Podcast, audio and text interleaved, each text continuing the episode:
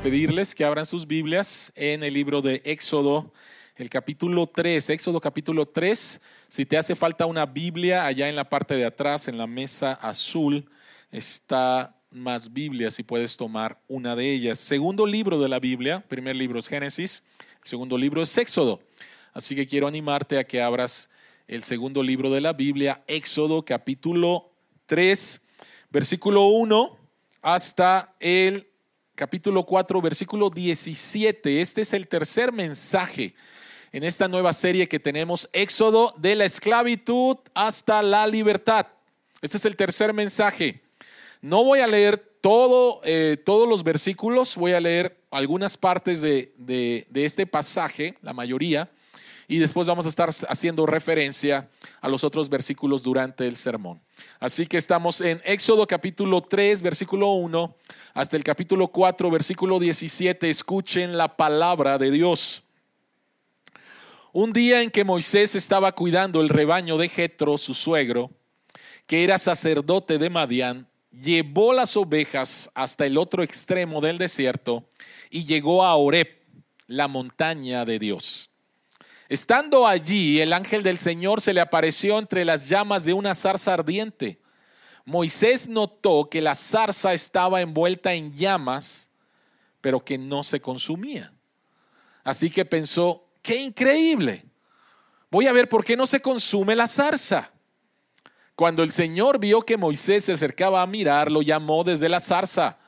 Moisés, Moisés, aquí me tienes, respondió. No te acerques más, le dijo Dios. Quítate las sandalias porque estás pisando tierra santa. Yo soy el Dios de tu padre. Soy el Dios de Abraham, de Isaac y de Jacob. Al oír esto, Moisés se cubrió el rostro, pues tuvo miedo de mirar a Dios.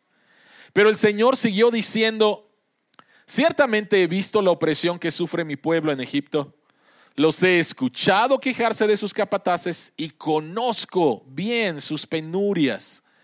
Así que he descendido para librarlos del poder de los egipcios y sacarlos de ese país para llevarlos a una tierra buena y espaciosa.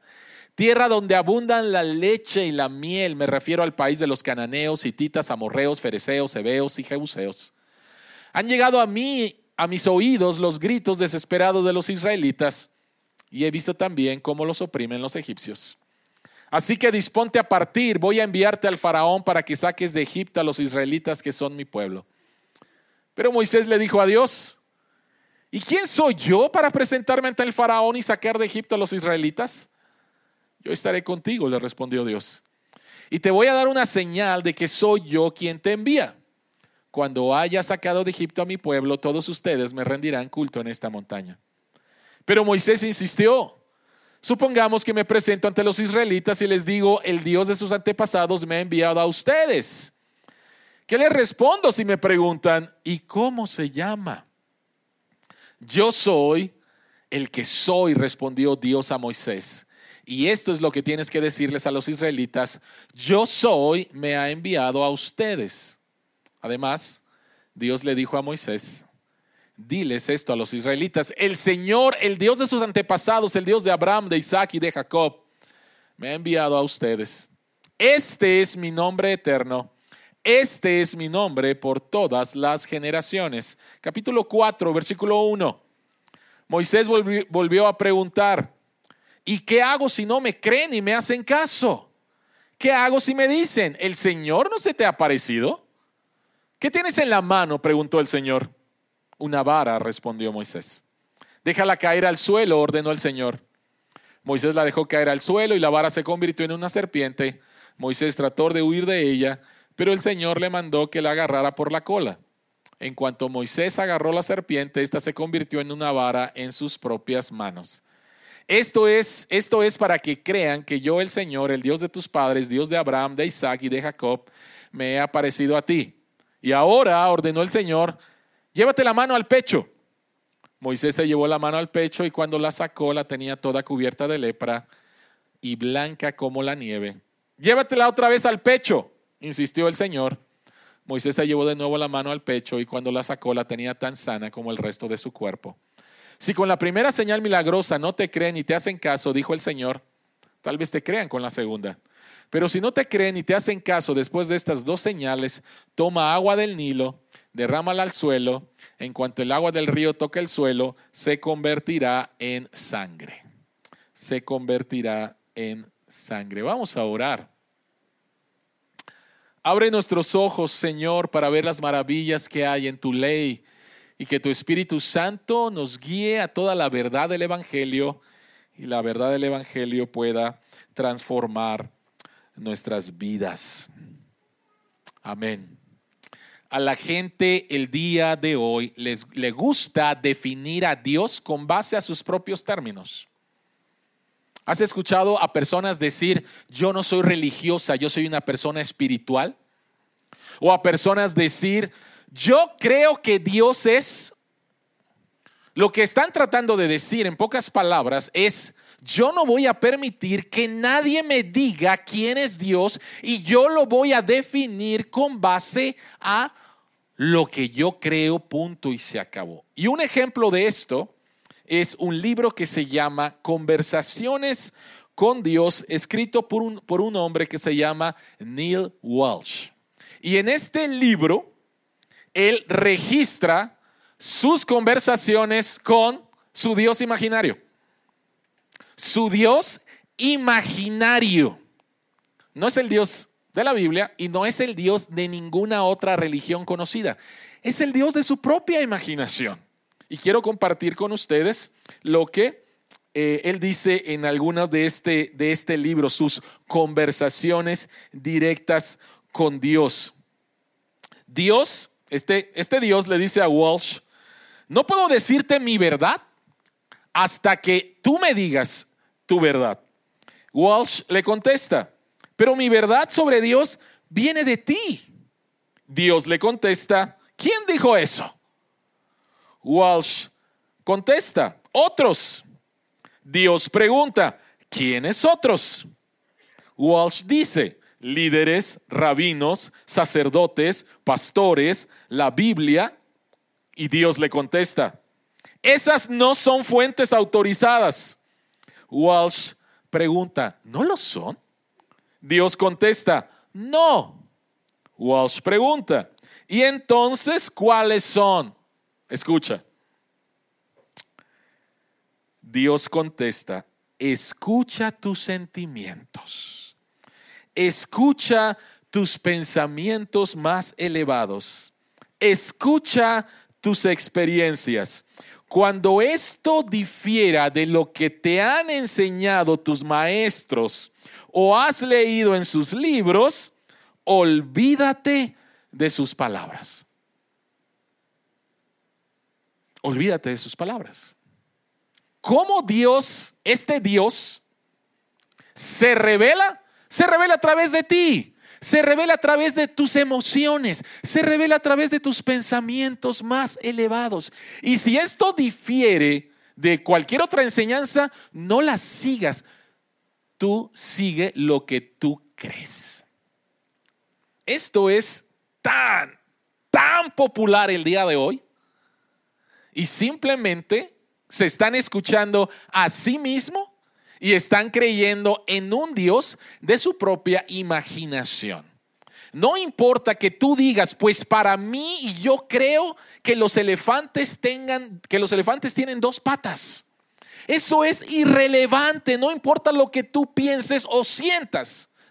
Un elefante tiene cuatro patas. Y lo mismo para con Dios.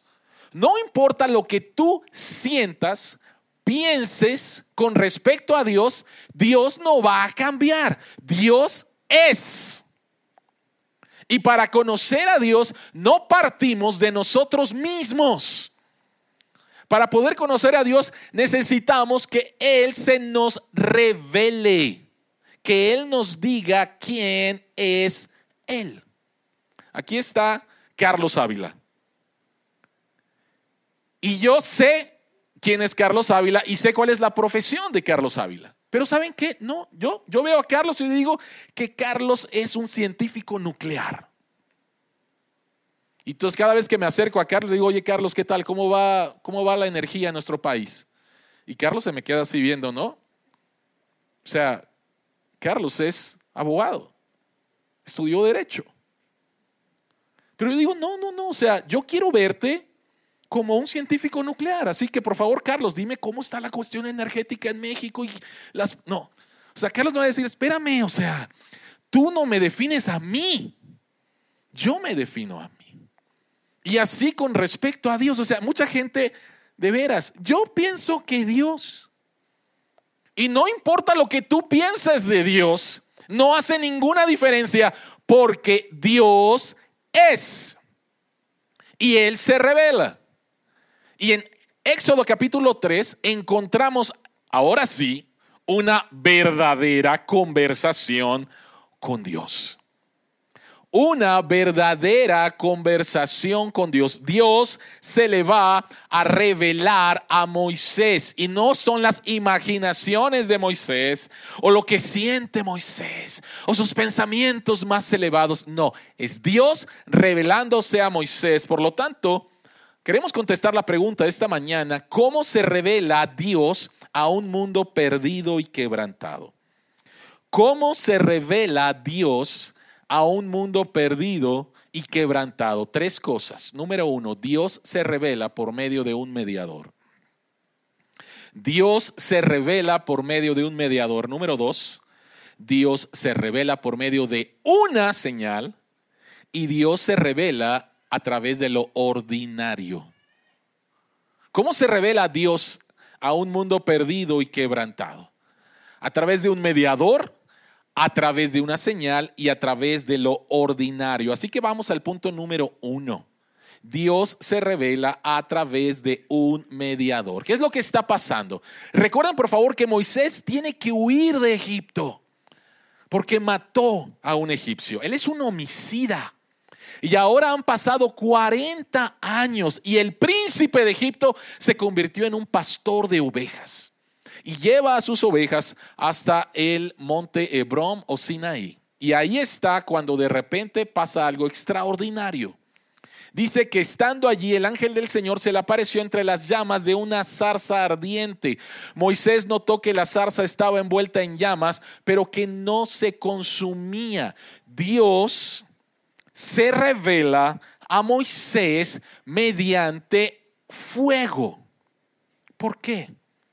¿Por qué es relevante que hay una zarza que no se consume? ¿Qué es lo que necesita el fuego para que siga siendo fuego o para que haya fuego? No sé si me estoy dando a entender.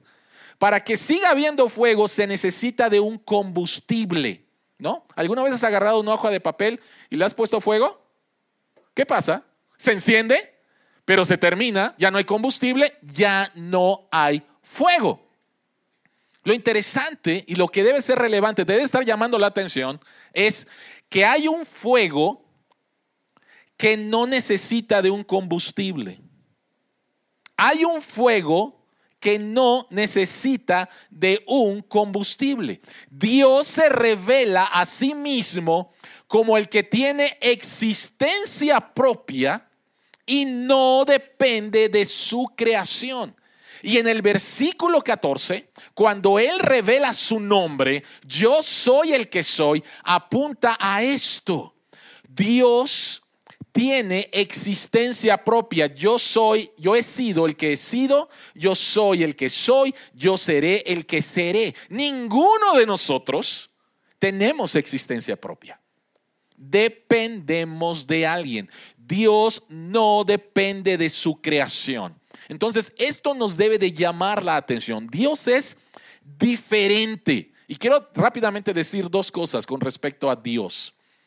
En primer lugar, y esta es una palabrita teológica y si la quieres escribir, es Dios es trascendente. Y esto significa que Dios está más allá de su creación. Dios es trascendente. Dios no es igual a su creación. Dios no es la creación como en el panteísmo. Dios está aparte de su creación, trasciende su creación. Y lo otro es que Dios es inmanente. Apunten esas dos palabritas teológicas. Dios es trascendente, Dios es inmanente. Inmanente significa que Dios está con nosotros. No es el Dios que vive allá alejado, no es el Dios que le dio cuerda a este universo y les dijo, me voy a ir a crear más universos, ahí se ven. No es el Dios que no se involucra con su creación. Es un Dios trascendente, es diferente, pero es un Dios inmanente, está con nosotros. Él es Emanuel, Dios con nosotros. Ahora, la siguiente pregunta sería, ¿por qué fuego? ¿Por qué fuego?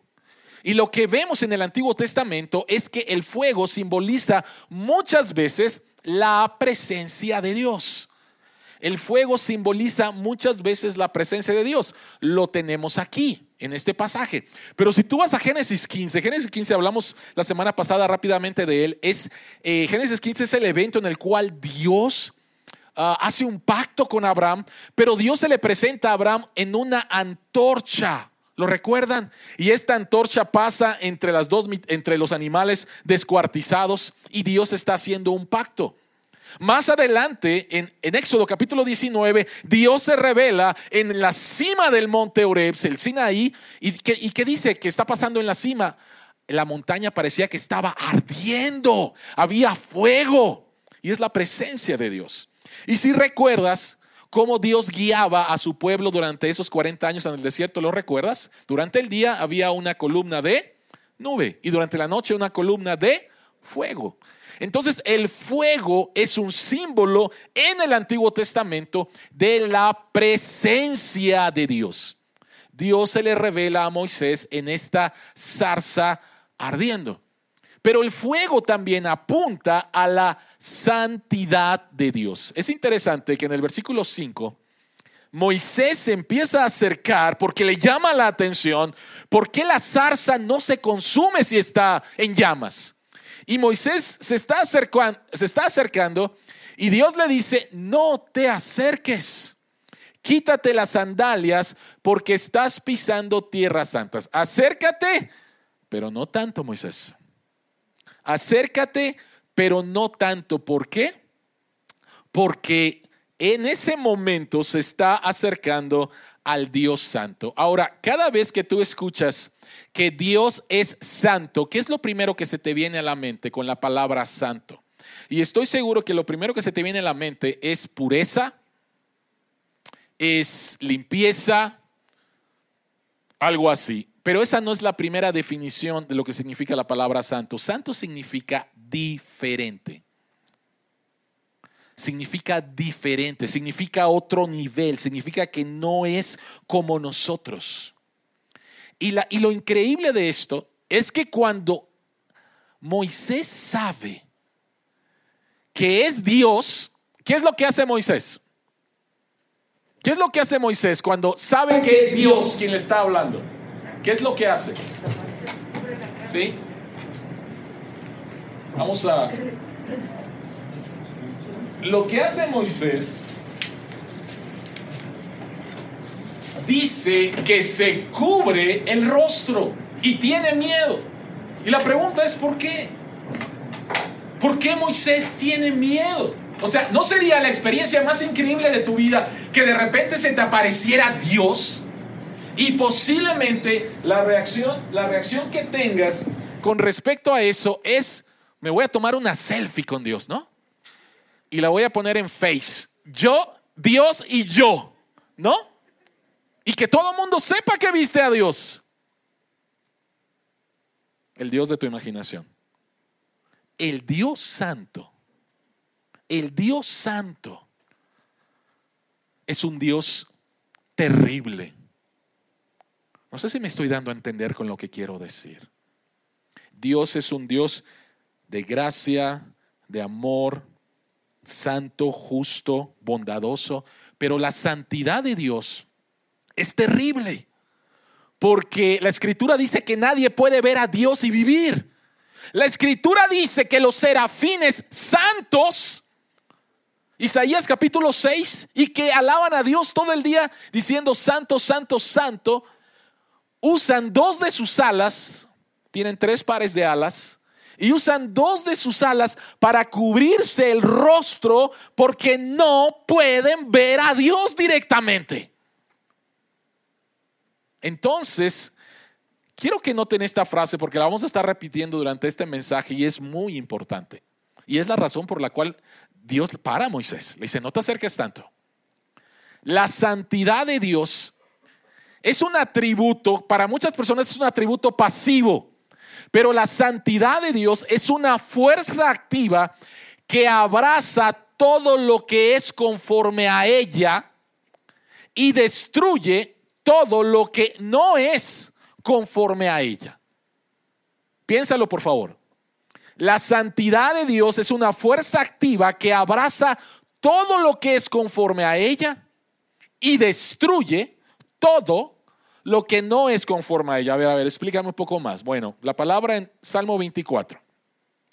¿Quién puede subir al monte del Señor? ¿Quién puede estar en su lugar santo? Solo el de manos limpias y corazón puro. En otras palabras, ¿te quieres acercar a Dios? Al Dios santo, entonces debes de tener manos limpias y un corazón puro. Y entonces Dios te va a abrazar. La santidad es una fuerza activa que abraza a todo lo que es conforme a ella. Pero si no eres santo, entonces mira lo que va a pasar. Primera de Samuel, capítulo 6, versículos 19 al 20. ¿Qué es lo que ha pasado? Rápidamente contexto. El arca de Dios, que simboliza la presencia de Dios, fue tomada en cautiverio por los filisteos, por los filisteos.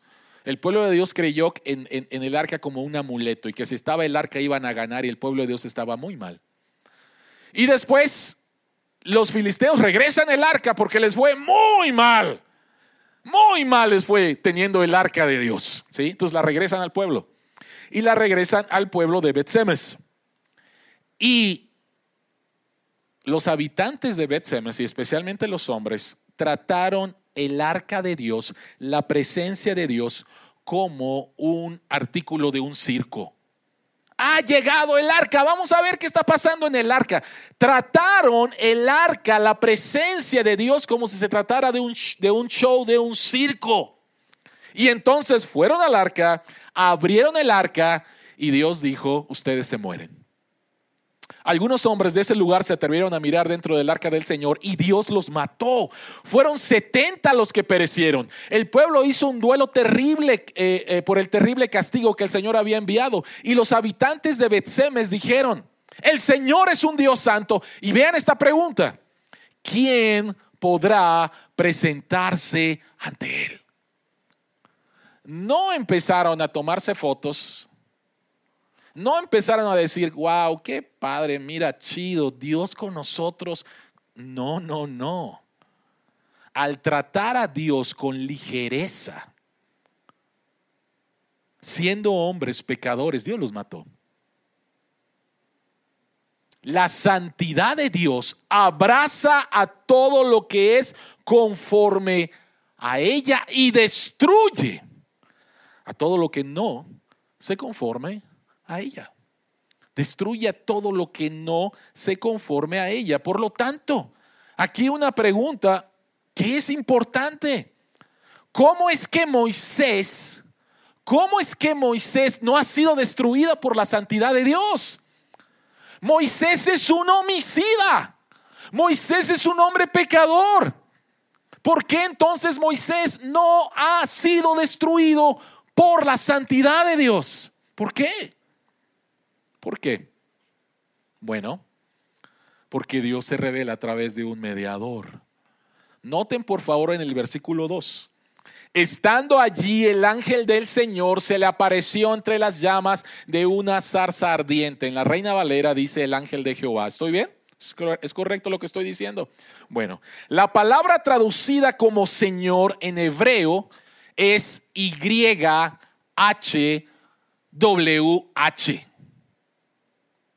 La palabra Señor, la palabra Jehová. Y este es el nombre personal de Dios.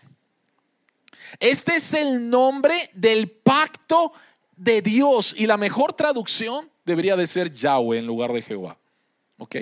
Pero este es el nombre personal de Dios. Y más adelante vemos que este ángel se identifica con Dios mismo.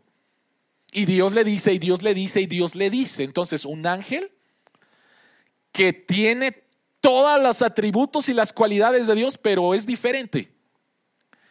Y solamente hay otra persona en las escrituras que tiene todas las calificaciones de Dios, pero que es diferente, y este es Jesucristo. Y los eruditos creen que el ángel de Jehová, no un ángel de Jehová, el ángel de Jehová en el Antiguo Testamento era Jesucristo mismo antes de encarnarse. Es interesante que cuando Dios revela su nombre, Dios dice, yo soy el que soy, respondió Dios a Moisés, yo soy, me ha enviado a ustedes. Y en los evangelios, en Juan capítulo 8, versículo 58, Jesucristo dice, ciertamente les aseguro que antes de que Abraham naciera, yo soy. ¿Y saben qué es lo que hicieron los judíos cuando escucharon a Jesucristo decir, yo soy? Agarraron piedras porque creyeron que él estaba blasfemando. Al Jesucristo decir yo soy, Jesucristo estaba diciendo yo soy el Dios que ustedes han creído, el Dios que se ha revelado en el Antiguo Testamento, yo soy Yahweh, yo soy Jehová. Y esa fue la reacción natural de los judíos. Este hombre está blasfemando, es su nombre, lo puedo tocar. ¿Cómo es posible que está diciendo que es Dios? Entonces, ¿por qué Moisés puede estar delante de la presencia de Dios y no ser consumido? Porque quien está como mediador entre Moisés y Dios es Jesucristo. Y Jesucristo es el único que puede conformarse a la santidad de Dios. Tú y yo no. Tú y yo no. Tú y yo no. Pero cuando tú confías en Jesucristo como tu único y suficiente Salvador, cuando tú te arrepientes de tus pecados y confías en Jesucristo como tu único Salvador, como tu único mediador, la santidad de Jesús se te acredita. Y por lo tanto puedes estar delante de la presencia de Dios sin miedo, delante de la santidad de Dios sin miedo, porque la santidad de Jesucristo se te ha acreditado y por lo tanto la santidad en lugar de destruirte, te abraza te acepta. Esa es la razón por la cual Moisés no es destruido. La Biblia dice en 1 de Timoteo 2:5, hay un solo Dios y un solo qué? Mediador. Jesucristo hombre. Entonces, querida iglesia, queridos amigos, las personas que nos están escuchando, si tú crees que una virgen o muchas vírgenes pueden ser tus mediadores, estás equivocado. Si tú crees que un santo o muchos santos pueden ser tus mediadores delante de Dios, estás equivocado. La escritura dice que solamente hay uno solo, y este es Jesucristo. Jesucristo es el único hombre que se conforma a la santidad de Dios, nunca pecó. Y cuando tú confías en Él, entonces esa santidad se te acredita y la santidad de Dios no te destruye.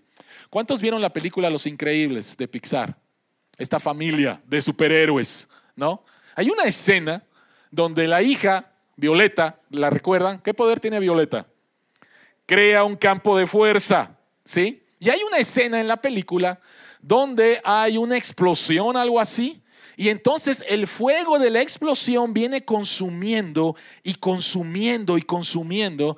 Y entonces Violeta hace este campo de fuerza y su hermanito Dash entra y después su mamá, Elastic Gear, entra. Y después su papá, el Señor Increíble, entra junto con Jack Jack. Y entonces están en el campo de fuerza y el fuego llega, pero no los consume, porque están en el campo de fuerza. ¿Se entiende lo que estoy haciendo la analogía? Cuando tú estás en Cristo, porque te has arrepentido de tus pecados y has confiado en Él la santidad de Cristo se te acredita y entonces la santidad te abraza, no te destruye. Pero para los que no son santos, sí los va a destruir. Pero nosotros estamos en ese campo, por llamarlo de esa manera, en ese campo de fuerza de la santidad de Cristo. ¿Qué pasa? Cuando tú te olvidas de que la única manera en la cual puedes tener una relación con Dios es a través de un mediador, este mediador es, Cristo. ¿Qué pasa? ¿Qué pasa? Y estás confiando en ti. ¿Qué pasa? Cuando tú confías en ti para tu relación con Dios, déjame decirte dos cosas que van a pasar. Y ya lo he dicho muchas veces. La primera de ellas es que cuando te vaya bien, tú te vas a creer tan orgulloso, te vas a sentir tan orgulloso. Tú te estás manteniendo en tu relación con Dios. Pero cuando te va mal, te vas a sentir el más grande de los hipócritas. No es así, la vida cristiana no es así. La vida cristiana es a través de un mediador, Jesucristo, y lo que Él hizo perfectamente a mi favor. Jesucristo vivió la vida que yo no podía vivir. Jesucristo murió en la cruz lo que yo merecía. Y su santidad, su justicia se me acredita. Por lo tanto, querida iglesia, cuando tú te olvidas de eso, vas, a vivir una vida cristiana equivocada completamente y llena de culpa cuando has pecado contra Dios y lleno de orgullo y de menosprecio a otros cuando te crees muy santo. No va por ahí. No va por ahí. ¿Cómo se revela Dios a este mundo? Dios se revela a través de un mediador, porque ninguno de nosotros nos podemos acercar a Dios. Necesitamos un mediador y este mediador es solo, solo, solo Jesús no otros mediadores por ahí.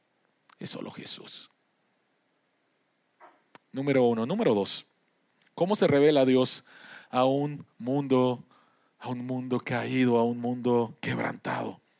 Y Dios se revela a través de una señal. Dios se revela a través de una señal. Moisés está ahí con Dios. Dios no lo consume porque está el mediador Jesucristo. Y Dios le dice a Moisés, Moisés, ahora sí, después de 80 años te voy a regresar a Egipto y te voy a utilizar como mi instrumento para sacar a mi pueblo. Y Moisés contesta, ¿y qué hago si no me creen? Ni me hacen caso. ¿Qué hago si me dicen el Señor no se te ha parecido? Y entonces Dios le da tres señales a Moisés. Tres milagros para autenticar a Moisés como el profeta de Dios, como el líder de Dios, ¿ok? Los milagros, y si quieren anotar eso es bien importante, los milagros no son simplemente hacer milagros por hacer milagros. Los milagros tenían una función que era autenticar al mensajero, si venía de Dios o no. ¿Cuáles son las tres señales que Dios le da a Moisés? La primera señal, la vara que se convierte en serpiente. Ahí está en capítulo 4, versículos 2 al 5. Dios le dice, tira tu vara de pastor, la tira al suelo, se convierte en serpiente, agárrala por la cola, la agarra por la cola y se convierte nuevamente en la vara. ¿A qué apunta esa señal? Por esta señal Dios declaraba su autoridad sobre los gobernantes egipcios, sobre los poderes terrenales. ¿Por qué? Porque la serpiente era un símbolo de la autoridad egipcia. Entonces te doy una señal que implica, yo estoy mandando un mensaje. Y el mensaje es, yo estoy por encima de Faraón. La segunda señal. La segunda señal es la señal de la lepra.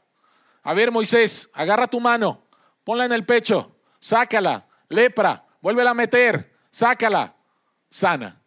Por esta señal, lo que está diciendo Dios declara su autoridad sobre toda enfermedad y dolor. Y la tercera señal es la señal del agua del río Nilo que se va a convertir en sangre. Y por esa señal, Dios declara el Nilo era la fuente de vida de los dioses egipcios y con eso Dios declaraba su autoridad sobre los falsos dioses. Dios le da tres señales a Moisés para que crean. Ahora, si tú todavía no estás convencido de la fe cristiana, muy posiblemente te estás diciendo, y es una pregunta bastante lógica, pues sí, ¿verdad? Dios dio tres señales para que creyeran. ¿Por qué Dios no lo hace hoy? ¿Por qué Dios no nos da señales el día de hoy y vamos a creer? Es una buena pregunta, ¿no? Es una excelente pregunta. Bueno, la respuesta es que Dios se revela a nosotros, no tan solo a través de un mediador, sino a través de una señal. lo que, lo que Moisés le está preguntando a Dios, oye, dame una señal para que me crea, ¿no? Es exactamente la misma conversación que Jesucristo tuvo con algunos líderes religiosos de su tiempo. ¿Sí? ¿Dónde están hoy las señales de Dios para que podamos creer? Mateo capítulo 12, versículo 38, algunos de los fariseos y de los maestros de la ley le dijeron, maestro, queremos ver alguna señal milagrosa de parte tuya. Aquí está, Jesucristo lleva por lo menos dos años de ministerio. Ha realizado muchas señales, ha realizado milagros. Y aquí está este grupo de religiosos, los más santos de los santos de los santos, y le dicen a Jesús, órale, vamos a creer en ti si nos das una señal. ¿Cuál es la respuesta de Jesús? ¿Cuál es la respuesta de Jesús? Versículos 39 y 40. Jesús les contestó, esta generación malvada y adúltera pide una señal milagrosa, pero no se le dará más señal que la del profeta Jonás. Porque así como tres días y tres noches estuvo Jonás en el vientre de un gran pez, también tres días y tres noches estará el Hijo del Hombre en las entrañas de la tierra. La señal que Jesucristo les está diciendo, les voy a dar la más grande señal y la señal es su resurrección. La más grande señal es la resurrección. La resurrección es la señal de Dios hoy sobre los poderes terrenales. La resurrección es la señal de Dios hoy sobre la muerte, la enfermedad y el dolor. La resurrección es la señal de Dios hoy sobre los falsos dioses, la maldad y Satanás mismo. La resurrección es la señal de Dios. 26 de diciembre del 2004. Un grande terremoto en el Océano Índico que crea un grande tsunami. 260 mil personas murieron. ¿Has visto la película Lo Imposible? ¿La conoces? La historia de esta familia española que está de vacaciones y que llega el tsunami. La película es tremenda, ¿sí? 26 de diciembre del año 2004. Ese día, una niña llamada Tilly Smith está caminando por la playa con su familia. Tilly Smith es inglesa. Y estaba caminando por la playa con su familia cuando de repente notó algo extraño notó que el agua del mar estaba retrocediendo y de repente en la arena que quedaba había mucha espuma. Y de repente dijo, ¿dónde he visto esto? ¿Dónde he visto esto? ¿Dónde he visto eso? Dos semanas antes, Tilly Smith estaba en su escuela y su maestro de geografía les enseñó lo que era un tsunami. ¡Pum! Le cayó el 20, lo acabo de ver va a haber un tsunami aquí. Y empezó a gritar, va a haber un tsunami, va a haber un tsunami. Su hermanita se llenó de pánico, su mamá no le creyó, su papá medio le creyó y ella estaba insistente, va a haber un tsunami, va a haber un tsunami. Corrieron al hotel, empezaron a hablar con el gerente y una de las personas que estaba ahí acababa de escuchar que había habido un terremoto en el, eh, este, había sido detectado un terremoto en el Océano Índico. Y por lo tanto esta niña muy posiblemente tenía toda la razón. Y lo que hicieron fue, fueron corriendo a la playa y advirtieron a la gente que tenían que salir, tenían que evacuar. La playa de ese hotel en Phuket, en Tailandia, fue uno de los únicos hoteles que no se perdieron vidas. Tilly Smith es la razón por la cual más de 100 personas que estaban hospedadas en ese hotel se salvaron. ¿Por qué se salvaron? Porque vio la señal y creyó la señal. Y los que no sabían de la señal, 260 mil personas murieron. 260 mil personas murieron. Pero Tilly Smith fue Alguien que vio una señal, creyó la señal y actuó conforme a la señal. No es que ella, tengo un presentimiento interno, anoche soñé.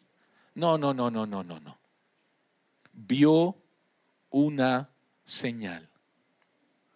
La resurrección de Jesucristo es la señal de Dios. Es el evento histórico más importante de toda la humanidad. No es un sentimiento interno.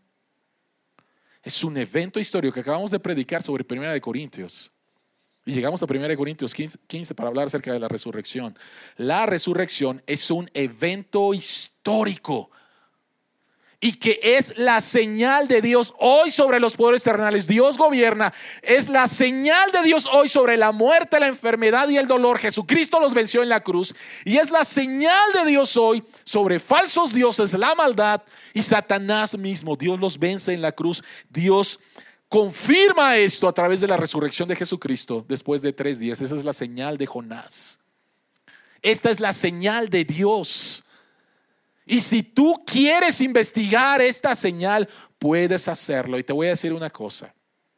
A lo largo de 20 siglos de cristianismo, personas han ido a investigar la resurrección porque saben que el cristianismo descansa sobre la resurrección. Y si alguien desacredita la resurrección, señores, estamos perdiendo el tiempo aquí, vámonos a nuestra casa.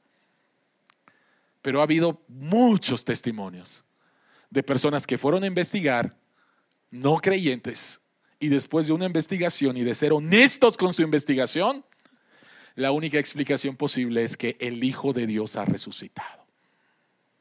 Y por lo tanto estas personas doblaron rodillas, se arrepintieron de sus pecados y recibieron a Jesucristo como su Salvador. Un tsunami destruye.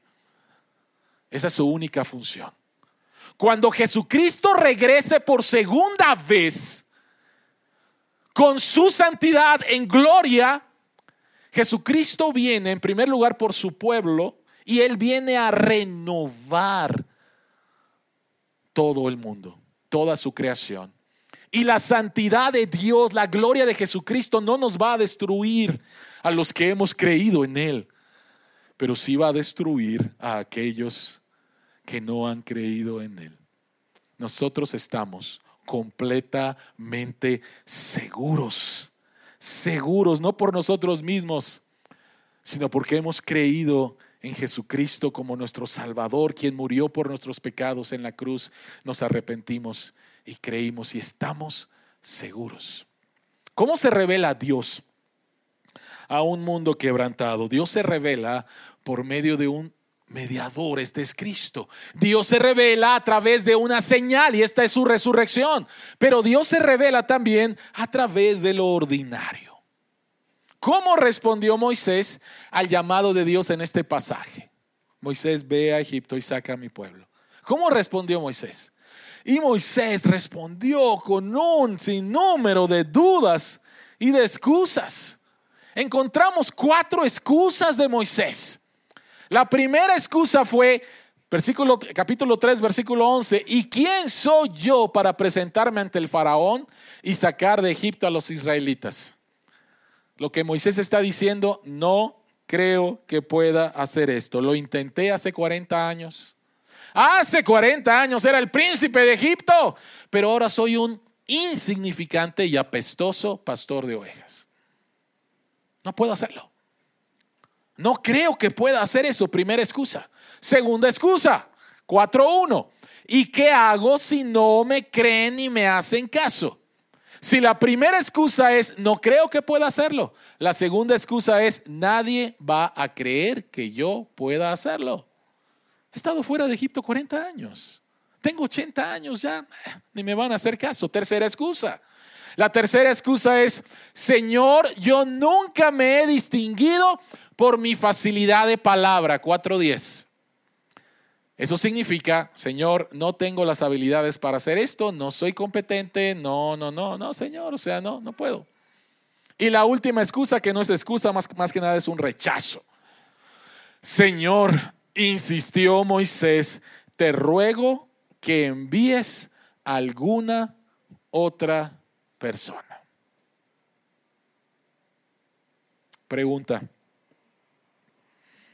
¿Por qué Moisés está tan reacio? ¿Por qué Moisés está tan reacio? ¿Por qué tienen tantas dudas? ¿Por qué e-, es incrédulo a lo que Dios le está diciendo? ¿Sabes cuál es la razón? La razón es que Moisés cree que él va a ser la pieza central del plan de salvación de Dios, el jugador principal. Y Moisés está equivocado. Moisés todavía trae un poquito ahí, algunos rastros de que soy el príncipe de Moisés y soy la estrella. Él no es la estrella. Dios es la estrella. Dios es el jugador principal. Dios es el instrumento. La fuente y el instrumento. El instrumento es simplemente Moisés. Entonces, sobre mí toda esta responsabilidad, no. No, Moisés, no, no, no, no va por ahí. Tú no eres el jugador principal, no, tú no eres la estrella. La estrella soy yo. La estrella soy yo. Y, y la siguiente pregunta es, ¿por qué Dios está tan insistente en querer usar a Moisés si Moisés le está poniendo tantas excusas? ¿Qué haces cuando alguien te... Una excusa, dos excusas, tres excusas. No, me voy a buscar a alguien más, ¿no?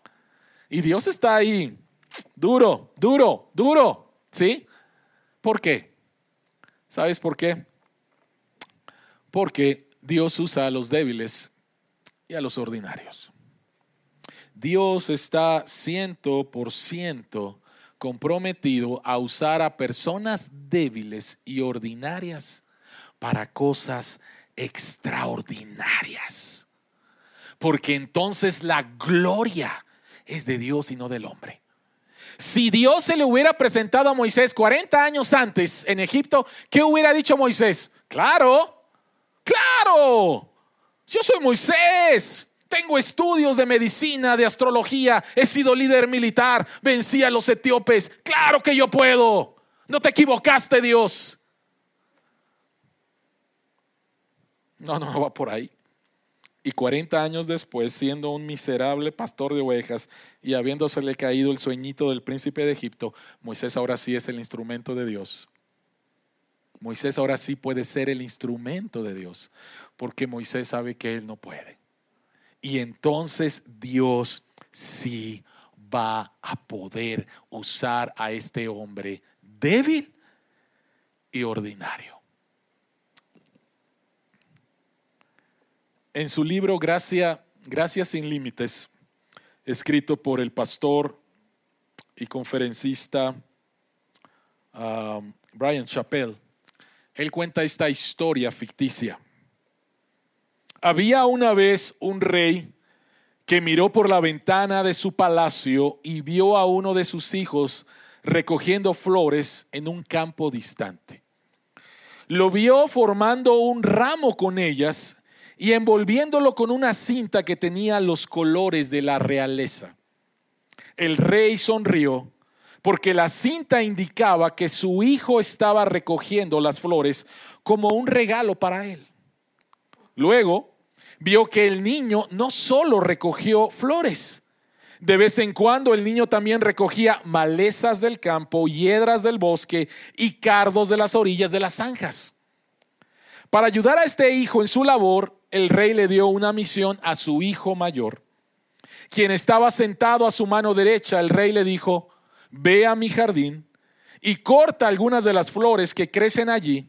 Luego, cuando tu hermano venga con su regalo ante mi trono, saca de su ramo todo lo que no sea apto para mi palacio. Conviértelo en un ramo apropiado poniéndole las flores que he cultivado. El hermano mayor hizo exactamente lo que su padre le había dicho. Cuando el hijo menor llegó ante el trono, su hermano sacó las malezas, las hiedras y los cardos y los reemplazó con las flores del jardín del rey. Luego, el primogénito volvió a envolver la cinta real alrededor del ramo para que su hermano pudiera entregarle su regalo al rey. Con una gran sonrisa, el hijo menor se presentó ante el trono, le extendió el regalo y dijo, Padre, este es un hermoso ramo de flores que preparé para ti. Solo después entendería que su regalo se convirtió en algo aceptable gracias a la bondadosa provisión de su Padre. ¿Qué piensas cuando Dios te dice, quiero usarte? Y empiezas a poner todas las Todas las excusas de Moisés, ¿no? Señor, tú sabes, yo no he sido un buen padre, yo no he sido un buen esposo, yo te he fallado. ¿Cómo podría servirte, Señor?